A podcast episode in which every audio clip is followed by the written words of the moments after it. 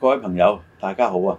樂報我們講場又同你哋見面，我係余榮讓，身邊同樣有鄭仲輝，係，宇常你好，輝哥你好，大家好。誒大家朋友好。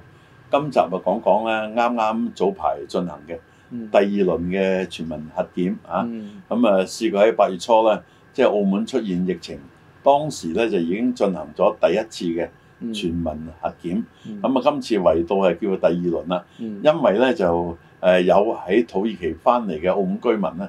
即係佢染咗呢個病症，咁啊傳開去，有啲尼泊爾嘅保安都有事，咁後來一路都有幾個都有事，咁啊由誒、呃第六啊五宗開始一路至到第七十一宗係嘛，咁咁啊喺呢個誒、呃社區咧就好彩冇爆發，咁啊呢個全民核檢咧，我認為有必要性嘅嚇，咁啊進行得都相當順利嘅。嗱，我覺得咧，澳門嗰個全民核檢咧，誒、可以睇到咧，即係其實澳門人咧，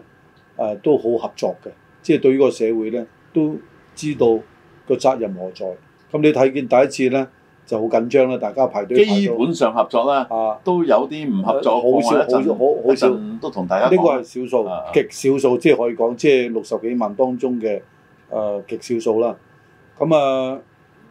而家咧，我哋睇翻第二次嘅核檢咧，誒，我覺得就我唔而家咧睇翻轉頭咧，就第一次啊係咪緊張得就係因為我哋真係未熟悉啊，包括操作嘅人員，即係去工作人員啦係，包括被檢嘅人咧都未未熟悉，所以咧通宵排隊都有。咁啊，今次咧。誒呃我都所有嘅資料都睇過，嗯，我都可以解答你啊問呢樣嘢。今次咧啊就你講晒先冇啊，今次咧就冇呢個現象啦。咁、啊其實今次去到第二日咧，已經係即係你唔見到好長嘅人龍啊，而且咧亦係將全部嘅即係誒、呃、絕大多數啦，我講下嘅人咧，即係澳門嘅市民咧都驗咗啦。咁所以睇到咧，誒、呃、全民核檢咧，呢個咧大家係唔抗拒嘅，真係唔抗拒嘅。咁因為做咗之後咧，可以大家心中有數，當局都心中有數，怕唔怕真係喺嗰個社區度誒、呃感染到咧？咁啊喺個核檢，當然即係我哋再講一句，核檢就係一個第一浸嘅啫。其實佢嘅潛伏期可能核檢之後佢先爆出嚟都唔出奇。但係呢個我哋能夠做到嘅就係個核檢第一，即係第一輪啦。呢、個我覺得咧就好有必要，所以誒、呃每一個市民咧都應該去做嘅呢樣嘢。你剛才講就話八月初嗰次咧，啲人係心急去做，嗯咁因為唔知道嗰個進展點啊，即係自己做咗咧安樂呢個第一嗯係嘛，切身問題。第二咧做咗啦，如果真係有咩過關咧，即係佢哋有啲有工作未安排噶嘛，咁啊要處理咗佢。嗯咁啊，再講啦，即係當時係未有經驗，而今次咧進行係順利咗，因為咧口檢嘅，嗯即係用口拭子嘅呢個檢測嘅方法，係增加咗好多個點啊！嗯咁啊，口檢第一快啦，嗯係咪？第二咧，即係好多人選擇呢一個佢認為舒適嘅時候咧，就變咗佢做完之後翻去講俾其他人聽，其他人又做口嘅，咁結果咧都幾多人選擇呢方面嘅。係咁我又再繼續講啦，就知道最後完成咗之後，當我睇啦，喺澳門嘅人，包括有非澳門居民嘅，嗯就有超過咗一萬人，一萬零一百幾嗯係未做呢個核檢嘅。嗯咁其中係嗯，咁其中咧，即係有四百七十幾人咧嗯係澳門居民嚟嘅，嗯即係另外嗰九千幾咧，有啲可能係外僱啦，有啲可能係誒、呃旅客嚟咗澳門又未走啊咁樣嘅。嗯因為佢唔走嘅原因咧，就係、一翻去經珠海的話咧，就要隔離十四日啦。咁而頭先講呢四百幾人咧，我哋當局再接觸佢哋，咁啊誒有啲都合作嘅，即係譬如話誒揾到有一啲係誒冇做，而其中有十個人咁啊，呢十個咧九個人都願意檢測，嗯有一個人係抗拒嘅，喺嗯電話中都抗拒嘅。嗯咁當局咧就話啊，屬於僵持。而會繼續去同佢傾嘅，因為咧到目前都冇一個強制嘅法律，因因為我哋唔同當年澳葡嘅時期咧，霍亂嘅時期咧係強制要打呢個哦防疫針嘅，係嘛？霍亂針我哋叫做係 啦，咁啊現在都冇話強制一定要去核檢嘅，但係如果佢唔核檢嘅時候有事就會影響到個社區啊嘛。咁目前嚟講咧，即係雖然有幾位啊咁樣嘅人啫嚇、啊即係但係咧，我哋睇到誒、呃全民核檢嘅結果咧，全部都係呈陰性嘅。嗯換一個説話咧，社區爆發嘅機會咧係好微㗎啦。嗯即係阿輝哥解釋得好清楚，即係可能會有潛在嘅啊，但係咧，即係現在嚟睇嗰個機會潛在都係好微，咁、嗯大家起碼放咗心。嗯啊，我諗咧，即係呢一樣咧，就係、呃大家都好清楚一樣嘢，澳門好細。如果有乜嘢好似嗱，你而家最簡單就講到呢第七十七十一號病人啦，就真係咁啱先啊，影響咗我哋嗰個黃金周啦啊！你話會唔會令到冇人嚟咧咁樣？咁睇，但係睇而家呢個情況咧，啊，但係會咁有樣人嚟。都都要講清楚，係唔係因為呢個七十同七十一嘅確診者影響呢個黃金周嘅，嗯係、整體呢個疫情，即係呢幾位唔止兩個嘅，呃嗱、啊如果而即家係咁唔。唔應該淨係講呢兩個人唔嘅。 係，因為咧啊咁樣，誒、呃特首同珠海嗰方面咧溝通嗰陣啦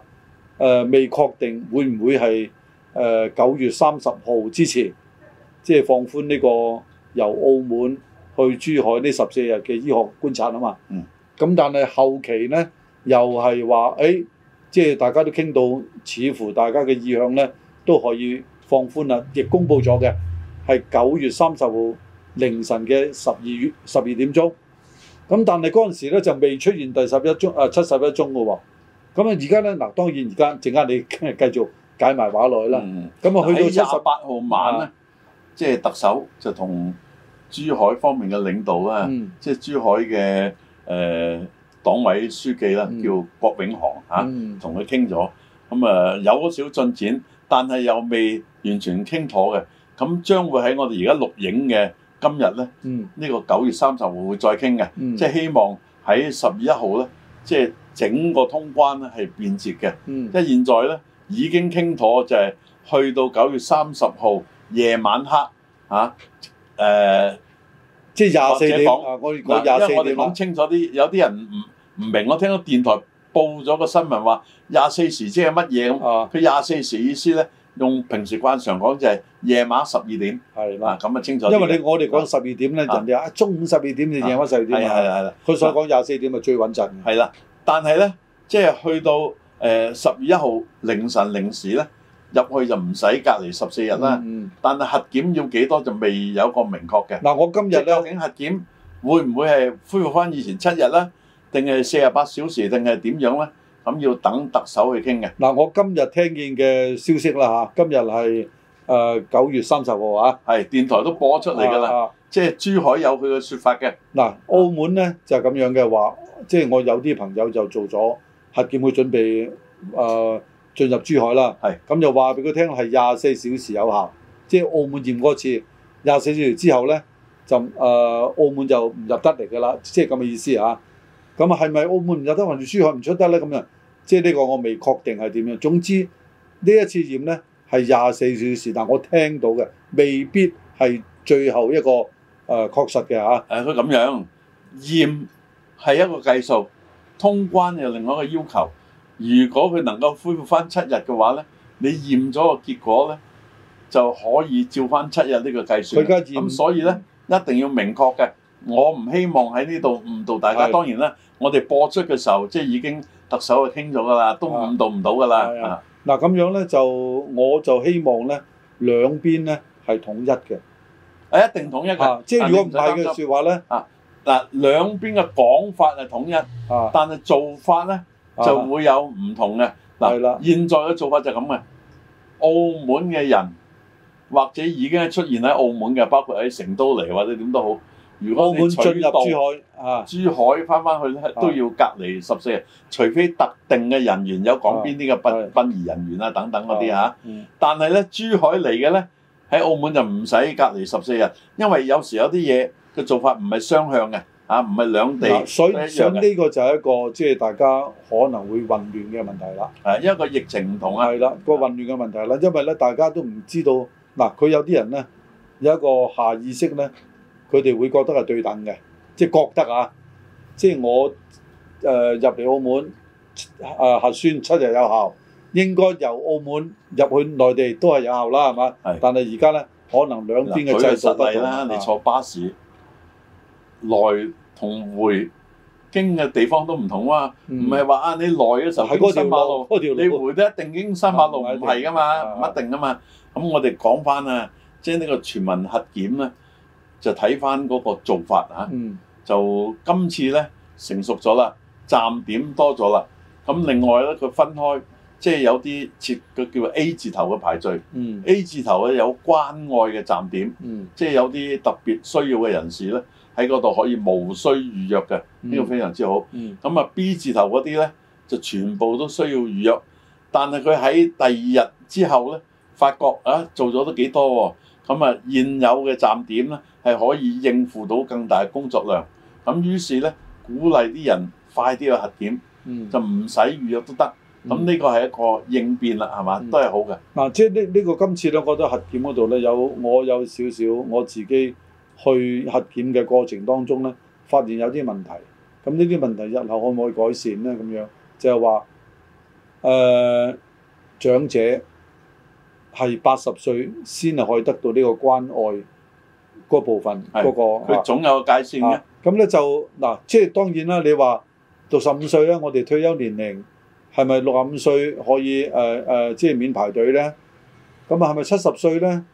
但係我個人覺得，我我唔明白咧，就係八十歲真係咧，真係受到關愛嗰個人數咧就少嘅。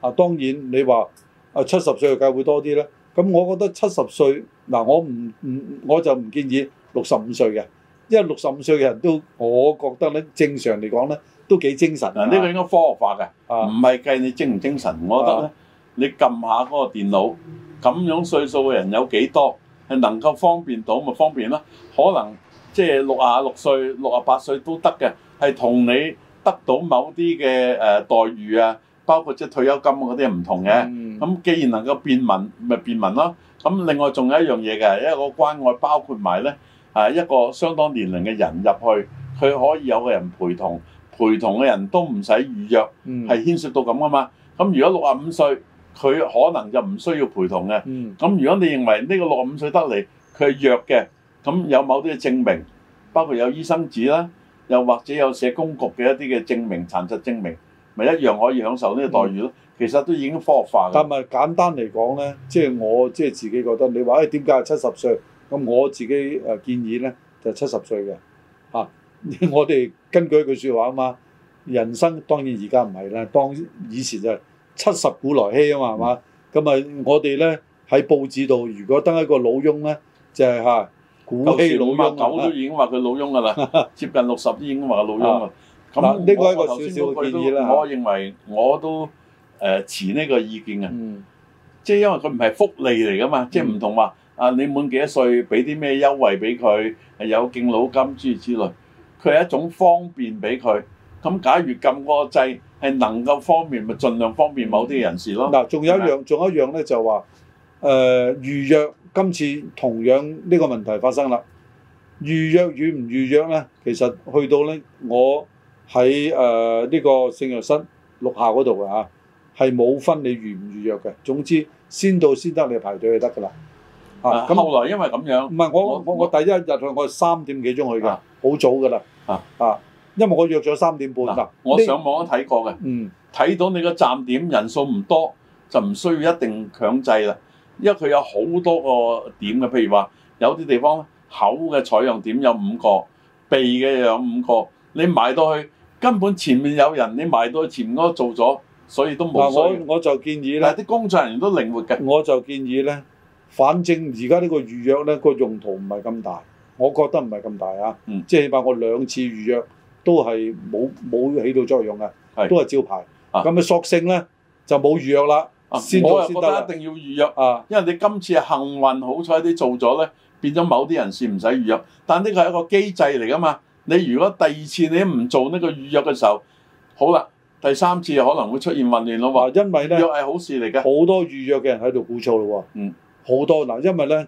我同一個時間去咧，一定係超過預約嘅人嘅，一定超過，因為都有幾百人喺度排緊隊，三點鐘啊啊。咁咁啊一定你預約嗱，我都最後我採取咧採取一個例子咧，嗯即係大家一定明白㗎啦。喺街市多人嘅時候啊，即係擁埋去都有排排隊嚇。啊咁啊，另外咧，戲院散場，如果嗰場戲啊多人睇嘅滿座嘅話，散場都好多人嘅，都要散嘅。嗱但係咧，都係一陣間解 決嘅，嗱，啊因為咧而家咧秩。序係要守嘅。因為而家咧就係、將預約嘅人咧嘅預約嘅嘅心機嘅功能咧，完全係消消滅咗。啊，因為咧如你果消滅咗嘅話咧，就要檢討啊，即係下次做翻好，兩次但啦，唔能夠因為誒咁都一樣嘅時候就唔使預約啦。咁因為你而家根你本消上滅咗個預約咧，嚇對第三次做嘅時啊嗱，候我就又有就唔好認處。為，如果但佢會你出現咁啊，輝哥。嗯誒、譬如而家有幾多個站點咁嚇？你如果唔使預約咯，冚棒湧晒去某個地方望下體育中心，咁咪亂咯。但係佢嗰啲人基本上識得上網嘅而唔家係，我一睇即係我啊嗰度咁多人預約，唔係預約都多，我去第二度。我覺得會咁樣咧咯，我覺得咧啊，預約係啱嘅嗯，但係要執行先係整套工作。你預約咗之後冇執行到咧，係問題嚟㗎。嗱，我我係咁睇嗯啊嘅，除咗開始嗰幾個鐘頭咧，嗯。之後都好順嘅，即係無論話你頭先出現嗰啲問題，或者有啲人即係因為關愛無需預約，咁啊到到第一日整日都係要預約嘅，即係除咗關愛人士嗱咁嘅時期咧，我覺得嗰啲站點係有實際上即時排解一啲問題嘅，嗱，我諗咧，誒、我係贊成咧，要就係要預約，一係就完全冇預約，就唔好咧